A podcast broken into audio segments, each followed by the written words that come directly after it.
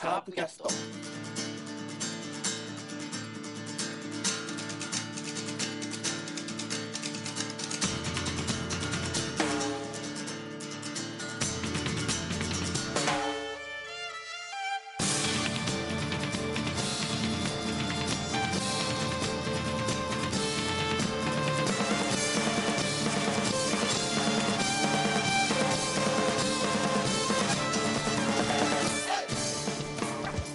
カープキャストでございます。さあ、2020年のドラフト会議も終了いたしまして、えーカープの、ね、レギュラーシーズンももう残り十何試合となっております。今日は久々のレギュラー、えー通常のレギュラー放送となっております。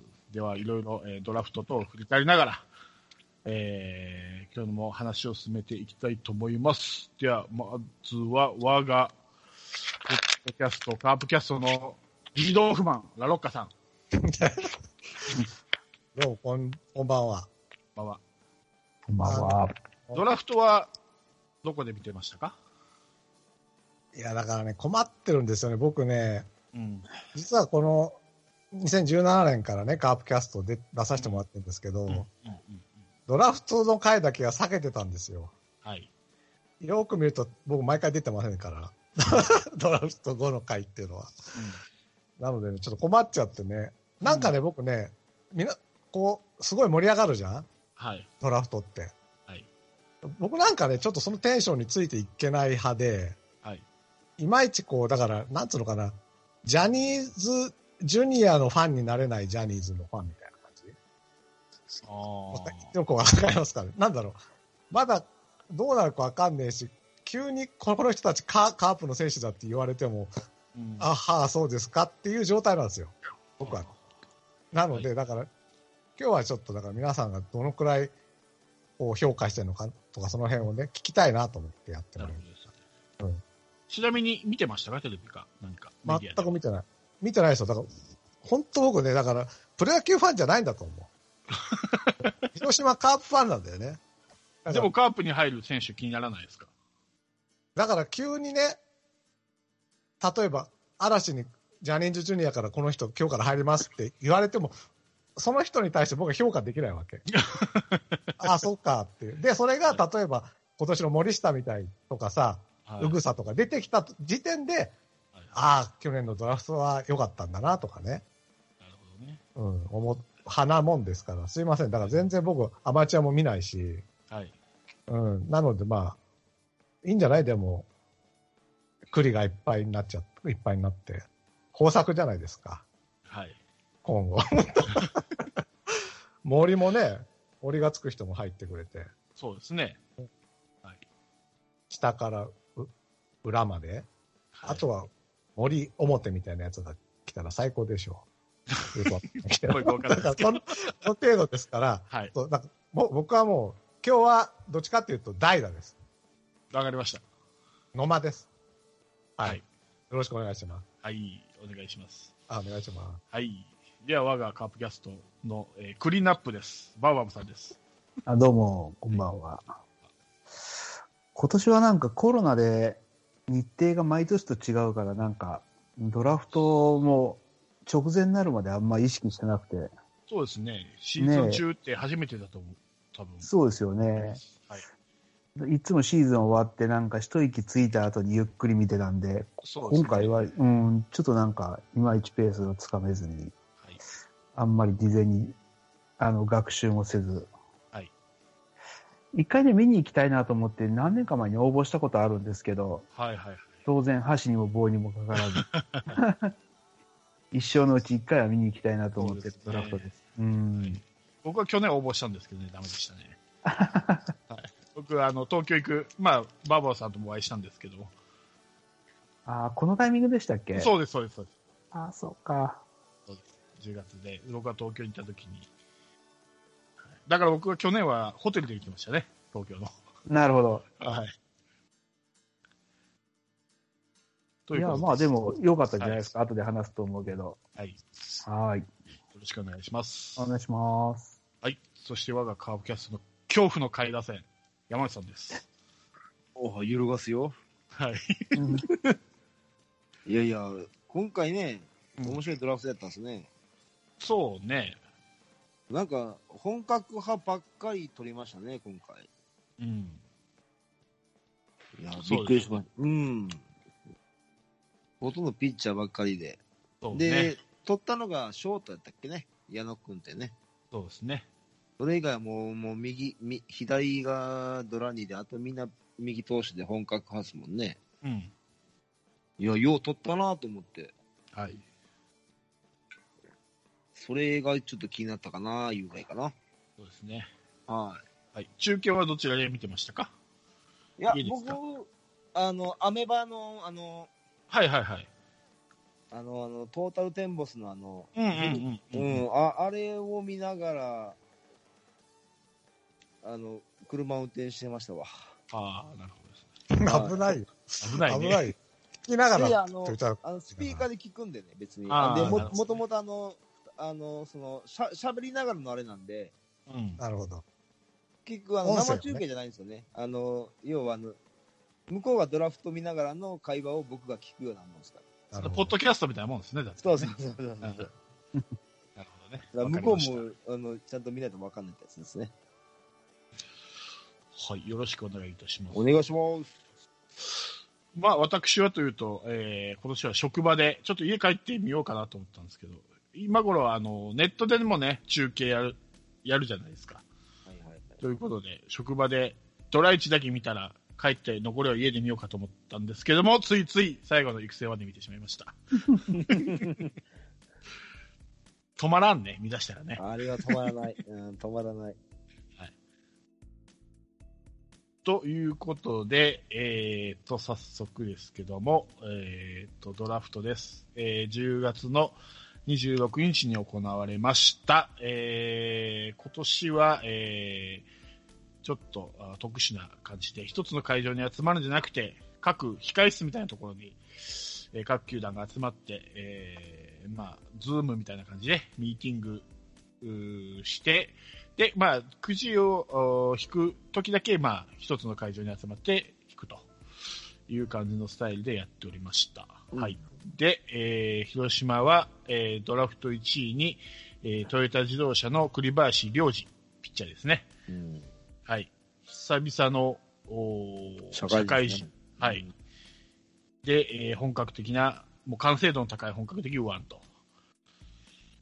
えー、まあ、あのー中日が指名する中京大中京の高橋宏斗が、えープロ志望届出す前までは、中日が、えー栗林を行くんじゃないかという噂があったんですけども、急遽、えープロ志望届出したということで、高橋が、えー中日ドラゴンズがそちらに乗り換えて、えー結局、まあ、一本釣りという形で取りました。うんえー年齢でいうと森下の一つ上かな。はいはいはいで、名古屋生まれの名古屋育ち、もう完全に、で、トヨタ自動車、はい。えーもう完全にあちらの 愛知の人なんで、えーまあ、我がチームで言えば堂林とか、ね、磯村とかが、うん同じ、えー同居なんですかね。はい。これどうですか？ドラ1。まあ、早川っていう話もありましたし、うん佐藤っていう話もありましたけども、うん結局、は、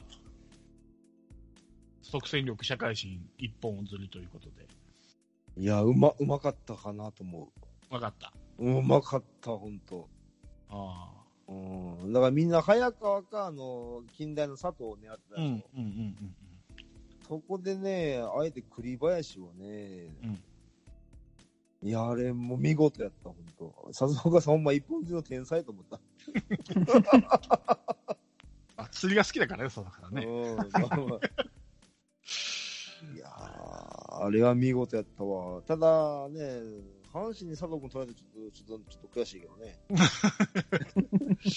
そうですね。あと、まあ、うんえー一本釣りといえば日本ハムがね、伊藤博美と、ああ、そうね。うん。DNA が入家の入江君ね。うん。と、えー中日がさっき言った高橋宏斗と。はいうん。ああ、よかったよかった。これどうなんですかね？やっぱこの、さ、あの、えー栗林と早川って、やっぱり、やっぱ、あれちゃいます？だから、右か左かの違いちゃうんですかね、やっぱ。うん。やっぱ左の速球派って、やっぱみ魅力的じゃないですか。うん。150、150、50 155でしたっけ？そうですね。うん。で、緩急自在でね。で、背もそんなに高くないじゃないですか。そうですね。だから、やっぱ魅力なんちゃいます、やっぱ。うん。まあ、それぐらいかな。でも、まあ、でも、実績いうか、そうそう差はないけどね。うん。相川君と栗林君の差なんて。まあ、右か左かの差という。うん、そうですね。あとはもう、まあ、防御率がちょっと違うぐらいかな。あと、まあ、試合も、試合数もちゃうっすけどね。まあ、そうね。あと、まあ、ちょっとレベルの高い社会人でやってるか、そうですね。大学生でやってるかっていう違いがあるのと。そうですね。栗林君も大学時代は結構上位の成績ですからね。うん安定感のある。で、社会人でも結構防御率は高い方ですね。うん。それぐらいかな。そういうの、それやったらもう左右の差ぐらいちゃいますやっぱ。ね。うん。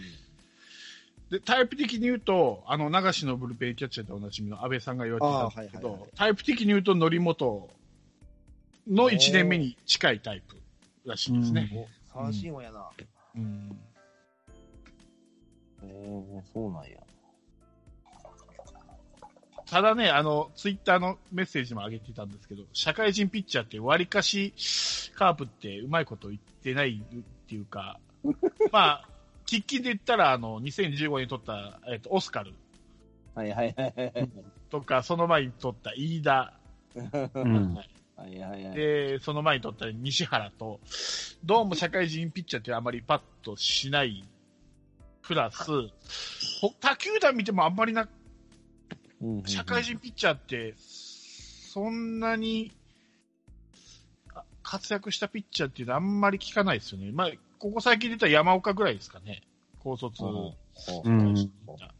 あと、まあ、ロッテの石川。はいはいはい。うん。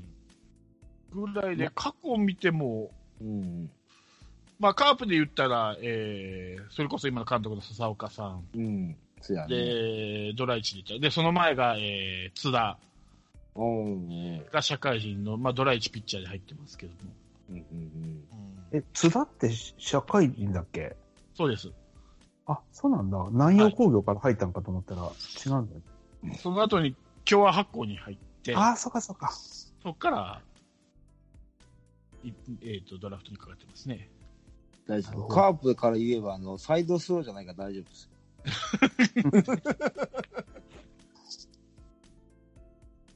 サイドスローだったらちょっと不安かなって思うけど、まあまあ、ほあのね、上手投げなんで大丈夫ですよ。まあ、去年もね、僕、森下、まあ、ここまで加速するって分かんなかったから、まあ、森下か、あれだけ高校生豊作なのに森下大学生行ったかって思ったけど、まあ、結局今の活躍なんで、その笹岡さんの眼力を信じたいですけどね、そう栗林君ねうん。いや、俺、俺本当、ほんま、今回もほんま、よーっとってくれたと思うよ、本当。ああ。え、去年の森下よりファインプレファインプレーに近いと思う。ーうんうん。いやー、今回はほん、だって、今回ちょっとピッチャー陣がちょっとね、いまいちでしょ？今回カープって。あ、そうですね。うん、その中でね、やっぱその、経験の多いピッチャーをね、よー取ってくれたと思った、本当あこれはでかい。絶賛やね。あでかい。いや、僕はでもやっぱりその社会人っていうのはじ結構気になるけどね、やっぱ。うーん。あカープであんまり成功しないさっきの話と繰り返しになるけど、あの、横山とか、うん、宮崎とか、うんうんう。愛評判、そうですよねそう。そう、うん愛評判的には近いものを感じたんで、今回と。なるほどあと、ね。あとはまあ、強いて言えば、ちょっと戦力になったのって青木ぐらいのイメージまで遡りますね。あ、大きいか。ああ、そうですね。青木は日産だし、今回トヨタだから、どうなのみたいな。そうですね。野手は割といるんですけどね、今そうの田中康介とか、うん石川もそうだし、JR と鹿島とね。そうですね。で、あと、まあ、そよぎもそうでしたね。日産かどっかでしたよね、確か。はいはいはい。そうそううん野手は社会人ってパッと活躍できる人出てくるんですけど、ピッチャーとなると、なんか違うんですかね、やっぱり。わかんない。だから、あ、岩見もそうだ。うん。あ、岩見ね。う。ん。だから、どうなんだろうな。僕も、そうやって考えたんだけど、その、同じ学年で、一番素質がある子って、当然高校生の時に取られるわけじゃないですか。そうですね。うん。で、次に、で、そこで漏れた子が大学生で行って、そこでささらに漏れた子が社会人っていうことになるので、はいうん。あの、なんていうのかな、センスというか、その、才能的にはやっぱ一番落ちるような気がしてるんですよ、やっぱり。はいはいはい。うん、単純に比較するとね。うん。うん。だから、まあ、あの、遅咲きとかもいろいろあるから何とも言えないんだけど、うん、カープっていうのはやっぱり素材型を見つけてきたやつのマイケみたいな感じで結構綺麗に育てていくことが上手だから、うん、あの即戦力をパッて使うのが今まで見たことがないんで、うん。うん。うん、今回はその変感が外れてほしいなと思いますけどね。そうですね。うん。しかも、あのー高校生社会人じゃなくて、大学生行って社会人ですから、今のそう。バーバーさんがおっしゃった通りのうん。懸念が考えられますね。そうそうそう。だから、西川龍馬とかとは違うんだよね、あれ、全然。そう同じ社会人で。で、彼はやっぱり大学の時に声がかからなかったんで、うん。ドラフトで。うんそれで、あの、トヨタに入っても、そこで骨をうずめる気だったらしいんですよ。うん。だけど、やっぱり、うんこれだけ活躍してて、やっぱり周りもやっぱりプロっていう気持ちがあるんだったら、もう一回目指した方がいいんじゃないのみたいな感じで。で、またプロに行く気になったらしいんですけどね。うんそうなんだよな。まあ、ただまあ、前評判は相当高いし、即戦力って言ってるし、森下と同じぐらいやるんじゃないかって言ってるから、今年に限って言えば、その、カープはね、もう投手陣ボロボロだったから、うんチャンスはもう目の前に転がってるはずだから、そうですね。いや、そうですね。まあ、成績見ても、エースよ、ほんと。うん。防御率も2.7ですしね。使いべりしてないとは書いてあったけどね、どっかに。うん。そうそうそう。で、三振も本当多いっすわ、ほんま。あの、こう、あの、まあ、この近年うん。だから、毎回、6、7個平均で三振取ってますしね。ああ、うん、則本っていうのもわかる気しますわ。なるほどねう。ん。カーペそんな三振取るピッチャー今いないからね。そうですね。うん。これは欲しいわ、ほんと。やっぱ、やっぱ、一チームやっぱ三振取れる先発ピッチャー欲しいですもんね。まあね。うん、これで、流れ変わるしね、やっぱ。やっぱりや、先先発なんかね。うん、そう、先発、先発、そう先発れは先発ですよ。うん。うん。でも三振取れるんだったら、後ろっていうのはないのかな今の状態だったら。いやー、どうなんでしょうね。でも、やっぱ先発欲しいですかね、今ね、俺は正直。ああ。それやったらさい、それやったらもう最悪、大瀬良抑えでええんちゃうかって思いますもん。でも数だけで言ったら足りてるんですよね、今、松そう。今ちょうどね、栗とか中村とか、いろいろ出てきてるから。う。うんん。そうなんですよね。うん、確かにね。だから映像も栗林のやつあんま見てないけど、あのカーブとかすごいいいよね。なんか普通あ、に見て。お、お、あ、た縦カープでしょ？そう。あれはなんか、あんまりセリーグにいないような気がする、あれはう。ん。多分それ、それが魅力なんかな。あと、やっぱり直前で中日が高橋に変えたっていうのもね。うんだってもしかして、ね、FA でさ、大野ゆが出るかもわかんないじゃん。それこそ即戦力欲しいのに、素材型行ったってことは、なんかあるんでしょうね。この栗林に負ける。栗林が負けたわけでしょ？要は、高あ橋に。あ、はいはいはいはい。まあ、将来ですかね。だからさっきの理屈で言うと、その高校生で一番素材のいいのが、一番センスがあるから、そう思ったらそこに行ったんだろうね。うんうん。速球派ではないんよ。あ、でも154キロ投げんねんな。はいはいはい。スライダーカット、ツーシーム。似てるな、大野と。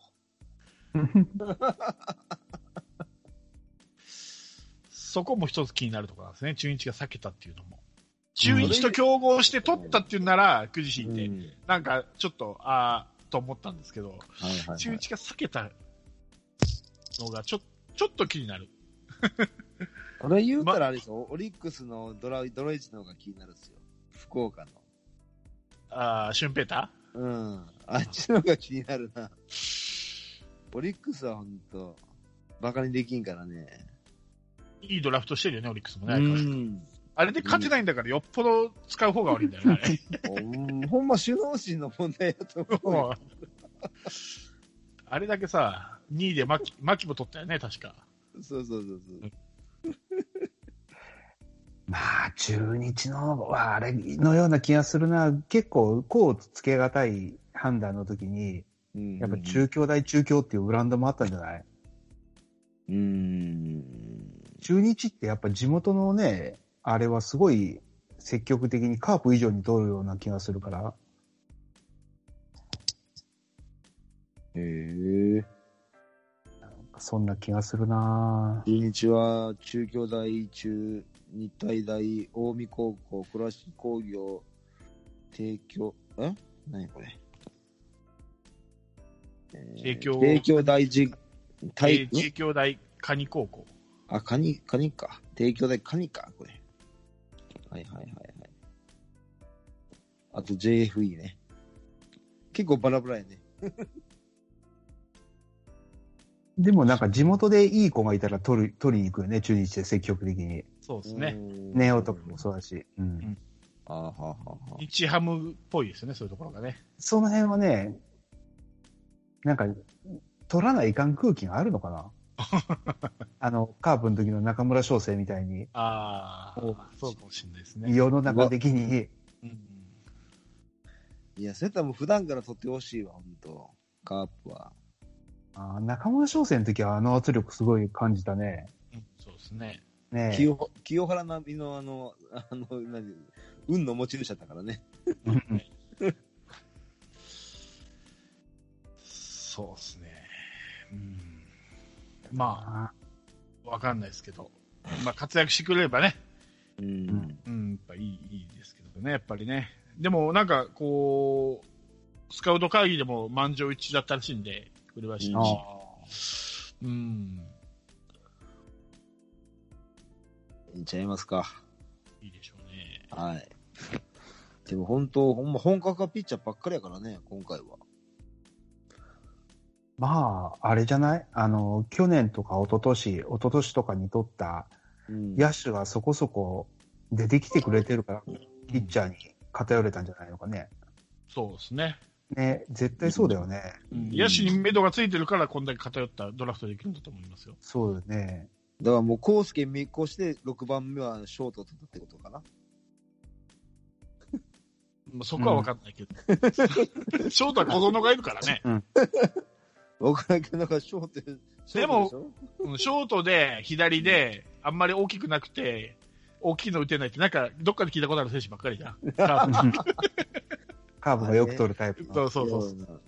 ショートで取ったけど、結局セカンドやサード守ってますみたいな。うん。はいはいはい。そんな感じがしたんですけども。はい。ああ、でも本当、今年ね、う、うぐさも一軍デビューしてるし、そうですよ。そそう。ね、葉月とか大森とか、ここ2、3年の選手がうんみんな一軍でできてるから、そうそうそうそうそう。ええ計算外のあれが出てるんじゃないあと林とか正髄もね、もうちょっとしたら目処つくだろうし。うんいいよ計算通りや。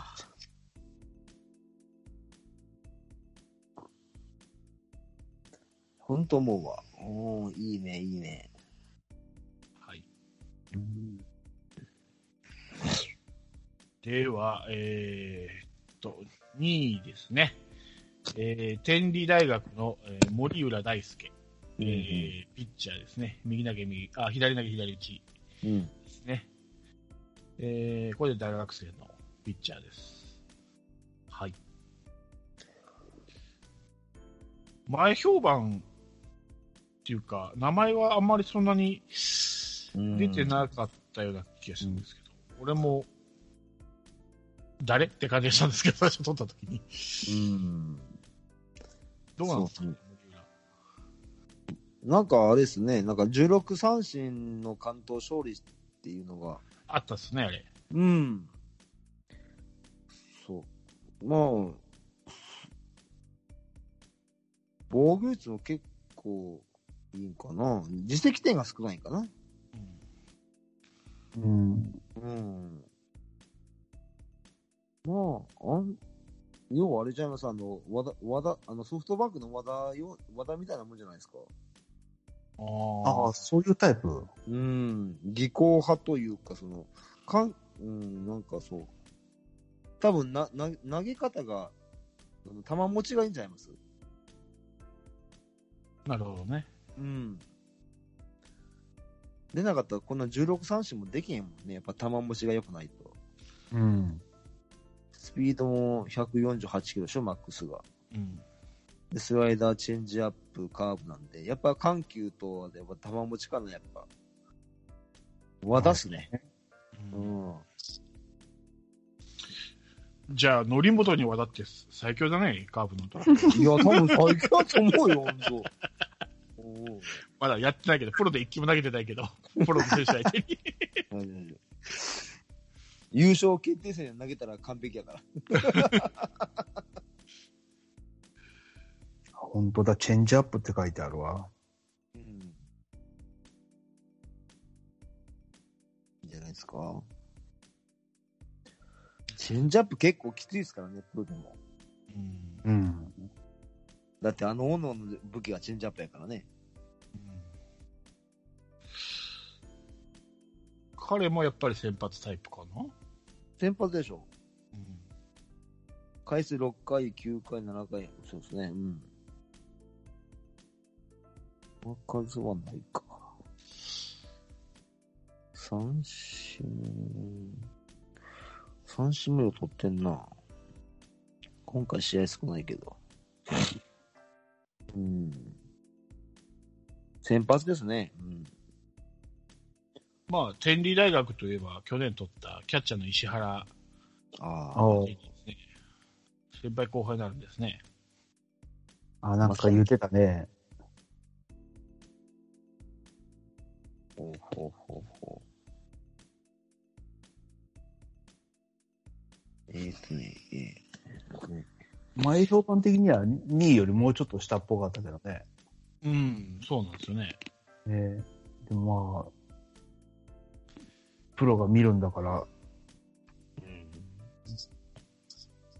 もっといただろうと思うんだけど、有名な選手。まあ、そう言ってても、まあ、鈴木誠也の時も誰みたいなコメントがあったぐらいだから、まあそこは信じるけどね。ただ、ウェーバーで、早いじゃないですか、今回カープは、指名が。うん。で、そうなんとか思って。俺、ピッチャー行ったから、次野手行くんじゃないかと思ってたんですけど、ああ、うん。うん。ピッチャー、まあ結局5人取っちゃうんですけど、ピッチャーを。これ、ほんま、あ、なんか、来年ピ、先発ピッチャーが中継ぎに回る可能性大やね。あ今、先発やってるピッチャーがってことですか？うん。うん誰？だから、かんでたらもう、しやね、え、中村優太とか、遠藤とか、下手したら、中継ぎに回る可能性もあるかなと思って。ああ。うん。だ一時期の大瀬山みたいなもんですかね。うん。ロングリリーフみたいな、栗、矢蓋がやってた。うーん。多分まだちょっと安定性が見込めないからいうのもあるし、あと、ジョンソンの強襲かな。うん。まあでも、ジョンソンも来年もいるでしょ。今年ダメだからってクビにはしないと思うんで。うん、それもああるんやけどね。あとは本人が復活するかどうかで。うん。うん。だからあとはもう大瀬良、今結構ピッチャー、怪我に、怪我いいから手術多いですからね。そうん。そのために多分取ったんかなと思うんですよ。う。まあこの四人もそうですね。うんうん経過があると思うから。それはもう配置転換もあり得るんじゃないかと。言うたら、あの、野村祐介の抑えとかもあり得るからね。まあ、それとあと取った選手がみんな活躍するとは言い切れないんでね、やっぱりね。うーん、確かにね。それはわかる。うん。だから多めに取っとくっていうのは、まあ、わからんでもない。まあ、このうち半分でも、二人でも出てくれれば、一軍で活躍するのが。そうですね。うん。でかい。二人でも、二人活躍したらでかい。うん大瀬良栗みたいな感じでね。そうそうそうそうそうそう。まあでも最近若い子がすごい先発頑張ってるから、栗もそうだし、下に落としにくいよね、今の調子で。すね。ほんま、中継ぎだけっすわ、あと、ほんと。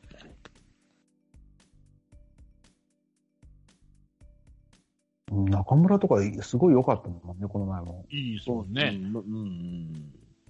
あれは、あの、彼は、やっぱ中継ぎよりも先発で長いイニング投げるタイプでね。うん。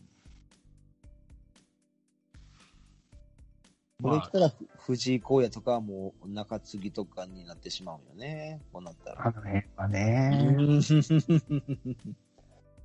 そこもまた難しいよね。だから、千中タイプを置くっていうのもいいかもしれないですね。そうだね。だからもう、あの、5回勝ち投手の権利っていうのをこだわらずに、もう3、3イニングずつ3人に変えてもいいじゃないですか。もうオープナー的存在を増やす。そうそうそうそうそう。なんかそういうのもいいんじゃないのかなと思って。うん。よく、ね、あるじゃないですか。一巡は抑えたけど、3回まで一巡は抑えたけど、二巡、打者2巡目から打たれ出すとかいうこともあるんうで、ん。どんなにその、3イニングをパーフェクトに抑えても、もう変わると、次のピッチャーに。うん。はいはいはいはい。とかいうやり方もいいんじゃないかと思うんですけどね。特によく打たれるとこだとか、あの二人は。そうない。うんそうだよな、とこだな。そうなんよなそこなんよね。例えば、床田、えー薮田、遠藤ってそこで作っちゃうと、二つ開くんで、そこに栗林が入って、もう一人、まあ、例えば、大瀬良が戻ってきたら大瀬良が入ってとか、ジョンソンが戻ってくるわけだから、うん。なんか、無理にその勝ち投手のあれっていうのを、少し評価を変えてあげればいいと思うんですよね。例えば勝ち、そういう勝ちがつかない役目の人は、例えばまあ、イニそうやねイニン三三振の数とか、まあ、指定しない、まあ難しいけど、どういう評価の仕方かわかんないけど、うん。二日ローテの3イニングまでとかね。そう。で、調子がよ良ければ別にそれがね、薮田、床田でもいいうんし、床田、薮田でも変えてもいいわ、いいし。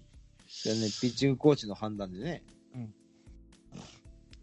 いや、それはもう、前々俺ま言って、言ってたやつね。一人3イニング制でいいんちゃうってうん。言って。なんで今日かか最近そんな感じがしてきた。そうやね。それもありやと思うよあれじゃないですか、だから、中継ぎの人を先発にすれば、中継ぎの人は別に勝ち負けつける、つく必要ないから、先発の人は3イニングからにすれば、そのやり方は、せ必ず先発投手には勝ちがつきますよね。あの先発投手というくくりにしている選手が。うん。その試合は先発投手とは言わないけれども、うん。そういうやり方するんだったら、今までは7回、8回とか、まあ5回、6, 6回、7回ぐらい投げてた人を1、2回で持っていけば、うん。その人は別に勝ち負けでた働いてる人じゃなくて、その2イニングをゼロに抑えようって働きですよね。そうそうそう。でそこから3短期短期3、4、5、6って先発が投げてくれれば、うん。この人は勝ちがつくんですよ。勝ってれば。うん。そういうやり方はあるかもしれない。そうねそしたら、その、誰の意欲も減らすことなく、うんそうまいこと回せる可能性はありますよね。プレッシャーも減るしね。うん。ただ問題は今の先発って、立ち上がりが悪いんだよ。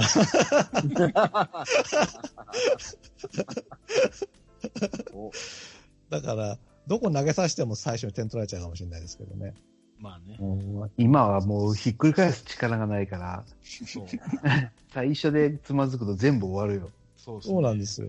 うんカープ先制点取られると、勝率が2割ないですからね。1割8分何厘くらいまで下がるまずほぼほぼ勝てないんで、あの全然三イニングバオバブズみたいな。そう、うちみたいなね。もうオープナー絶対1割もかかってないぐらいだからね。だから前もオープナーの話したと思うんだけど、その最初に抑えても後がボロボロで逆転できなかったら、勝てる試合も落とさな、ね、うんうん、全部落としちゃうから、結局後ろが不安だと頭の人にもう頑張ってもらうしかないっていう野球になっちゃうよからね。そう。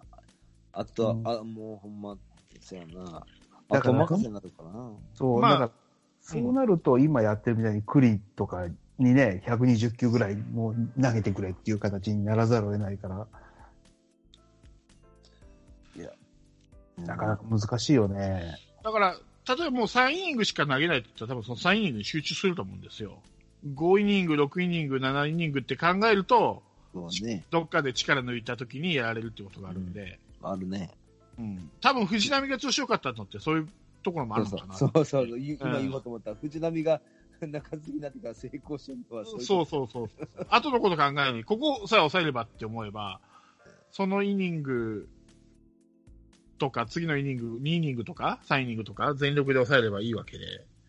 でもカープってそういうギア上げて3イニングでピシッと抑えれるピッチャーってあんまりいないような気がするよな、僕、イメージ的に。うーん、まあ、そうですうんね。でも今日のうん今日のね、あの、いあの藤波もオープナーで成功したからね。そう藤波はねそ、そういうタイプだと思うのよ。セーブしながら投げるよりも短いイニング全部フルギアで行くみたいな。じゃあ中村優太がその3イニングだけきちっと抑えてこいって言ったら、やれるとは思えないんだよね。言うたら立ち上がりやからね、あいつの場合は。うん、6回投げてやっとちょうどいいぐらいやからね。そうそうそう。いや、そういうタイプが多いような気がするんだよ。うんだから、うんあ遠藤とかもそうだし。はいはいはいはい。ただ、まあちょっとすごい話をひっくり返しちゃうようだけれども、うん。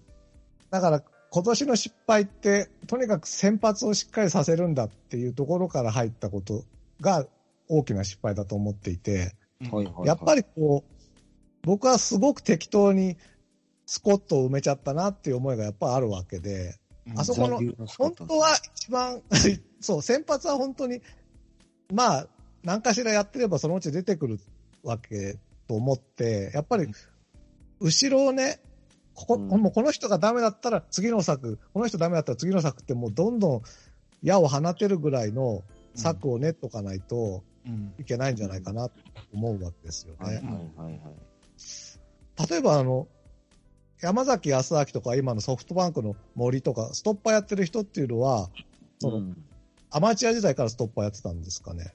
いやいや、先発よ。先発ですよ。だから今日、今日入ってきた中でもその候補は絶対いますよね。うんおるそのセットアッパーだからあとか。のうんうんだからさっきも言ったけど、今年のドラフトはみんなあの三振の取れるピッチャーを取ってるんですよ。そう、そう。だから逆に言うと僕は来年はそっちから整備していった方がいいんじゃないかと。ああ、ケツから見ろと。うん、そうそうそう。で、先発は逆に余った奴らでいいんじゃないかなっていう。なそれもあると思うんですよ。だって、まあ言いましたけど、三振の取れるピッチャー取るのって、もう、カープ久々ちゃうんかなと思って。うん。いや、本当そうだったら本当に、うんまあ、キャンプのね、うんその、どういう感じなのかも含めてだけど、特に即戦力なんかで取ったんなら、抑えとかセットアッパーから考えてももしかしたらいいんじゃないかなって思いますけどね。うんいや、そうだと思うよ。単純にもうカープ強い時って、後ろがしっかりしてるのと、ロングリリーフが一人ね、いるっていう、うん。そのそうそう。条件なんだから、誰かそれを担ってくれれば全然あると思うけどね。先発はもう本当頭がそ数が揃ってきたから。はいうんうん。でも多分、来年、牛来年うん変わると思うよ。だ多分来年ほんまピッチャーゴロッと変わると思うんですよ。内容も。後ろを考えるっていうか、後ろから作っていくんだったら俺伊藤博美だったと思うんだよな。あなるほど。彼ほど抑え向きいないんだよな。出た。俺は抑えにすごく向いてると思うんだよ、って。だから、皆さんの話を聞いてて、やっぱ不安なのは、未だに先発ロマンがね、う。うんん。で、なんかこういろいろ、ドラフトまでもやってるのかなっていうのがちょっと不安だなっていうところですよね。そうそうやね。やっぱりあのー今回、まあ、ドラフトで選ばれなかったんですけども、指名がなかったんですけど、田沢がね、やっぱりこっち帰ってきた時のインタビューで、やっぱり日本の野球は古いと。うん、半分ディスったようなこと、まあ、NPP じゃなくて、独立リーグなんですけどって前置きしてますけど、多分日本の野球全体のこと言ってるんだと思うんですよ。未だに根性野球やっとるし、うん。で、未だにその古い、もう先発はもうか勝ちがつくまで投げて、7回はもう関東を目指して投げるっていう古い考えやってるから、そういうのはどうなのかねみたいな記事が出てたわけですよ。またその記事がね、まあ、あの、ちょっと意地が悪いのがね、ちょっと田沢が半笑いみたいなしてる顔してるんで、余計なんか悪い、悪田沢が出てるんですけど、まあ言ってることはね、うんまあ、ただ分からんこともないんですけども、まあそういう新しいことをどんどんやる、オープナーでもそうですし、2番ダッシュ最強論でもそうメジャーはもう毎年新しいことをやっとると。うん。だから日本もそろそろね、うん。そういう古い考え方、もう根性野球じゃないけど、まあピッチャーはもう完投して当たり前っていう考えは捨てて、うん。そういうこう、さっき言ったように、こう3人なら3人で、っていうのもありかなと思ってちょっと話題したんですよ、これ。いや、でもそう思いますよ、本当だって、その、要は、まあまあ、から体なんだから、今日は絶好調、明日が絶絶不調なんて分からへんですからね。うん。絶好調の時やっぱ投げたいですよ、うん。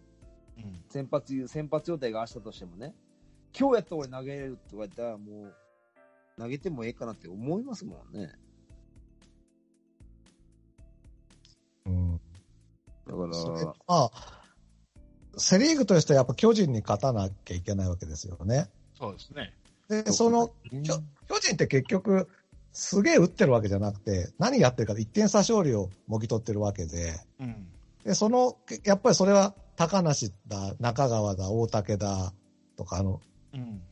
後ろの矢がいっぱいいるからでしょ？だ。今日、高梨投げ、3連戦投げたら、もう次は休ませられるっていう人がいるわけですよ。うん。だからやっぱりね、そういう、なんだろうな、先発の充実は、実は本当いらないんじゃないかと思うんですよね。なるほどね。うん。だって菅野と戸郷だけですもんね。そう、その通り。あとボロボロですもんね。ボロボロ。なのに、こう、うん勝ってるわけだから。最近その菅野と戸郷も打たれてますからね。うん。まあ確かにそうだそうなんね。ですよ。だから本当に、ちょっと、乗り遅れると本当にずっと巨人に勝てなくなっちゃうよって。ただ、そうなると中継ぎにやっぱりこう役割をしっかりして、例えばまあ巨人で言ったら3連投はないらしいんですよ。2連投までとか、ね、とかあ、と、勝ちパターンのピッチャーは絶対に勝ちパターンで使う。うんだからカープみたいにこうセーブ機会じゃないのにフランスは出すとか、あるじゃないですか。ああいう使い方しし書いてるからね。うんとかじゃなくて、もうきっちりセーブ機会でフランスは。そうじゃなかったら誰々って決めていったら多分やりやすいと思うんですよ、中継ぎも。うん。それこそ投げるピッチャーがいなかったら、ね、野手投げさすっていうぐらいですから、巨人は。そんぐらいピッチャー守ってるわけでしょ？だからさ、その、何年か前に先発15人体制とか言ってたじゃないですか。うんうん。僕からすると逆で、セットアッパー15人体制ぐらいを目指してほしいわけですよ。うん、なるほどね。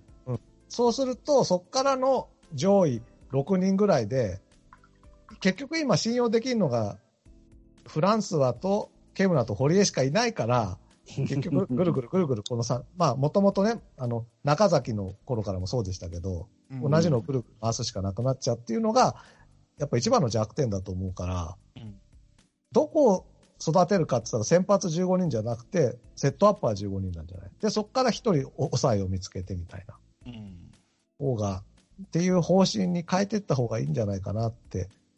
だ今日、今年入った人なんかも全員、もうセットアッパーになれみたいな感じで育ててみる、まずは。ああ、栗林が三振取れるんだったら、後ろでもいいね。うん。そうなんだような。んだからさっき言った通り、その中継ぎでその立ち上がりが安定してるってピッチャーがすごい極めて今少ないから。そうなん必ずフォアボール出すしね。そうそうぶち。こぶち壊すからね。いや、そうなんだよね。そうやねんな。だから、堀江とかにしても、なんか、助っ人なのか、拡散なのか、ようわからん時あるからね。うん。うん。そこなんよね。そうなんだよな。やっぱ安定性がないよね、まだ。うんない。うんうん。島内とかも、い球一個一個はすごいいいんだけど、うん。巨人のあの辺の中継ぎ陣が長持ちするのはなんでなんですかね？そういう安定性も含めて。なんやろちょっもうやっぱり役割分担と、あと、うん。だからもうもう、うん。決まり事があるんじゃないですか。さっきも言ったように、もう 3, 3連投はないと。よくあっても2連投までとか、勝ちパターンはこのピッチャー、負けパターンはこのピッチャーってもう決めてるくらいでしょう、多分。中継ぎのピッチャーが安心して投げれるんじゃないですか。やっぱり頭数ですよね。だから、8人控えがいても、そのうち3人しか信用ないチームと6人信用あるチームの差ですよね。だからきっとね。うんだからその信用を作って生きやすくする環境を作ってるんじゃないですか？うん、そう。うんそれが一番大事だと思う。そうそう。カーブみたいに本当5点差だろうが6点差だろうが、フランスはって、フランスはもうずっと毎日準備しないといけない。今日はまあ6点差あるから俺はいいかなっていう気持ちがないですよね。うん今のカープの場合は。でもほら、いつ言えばいいか分からないね。6回ぐらいで6点差？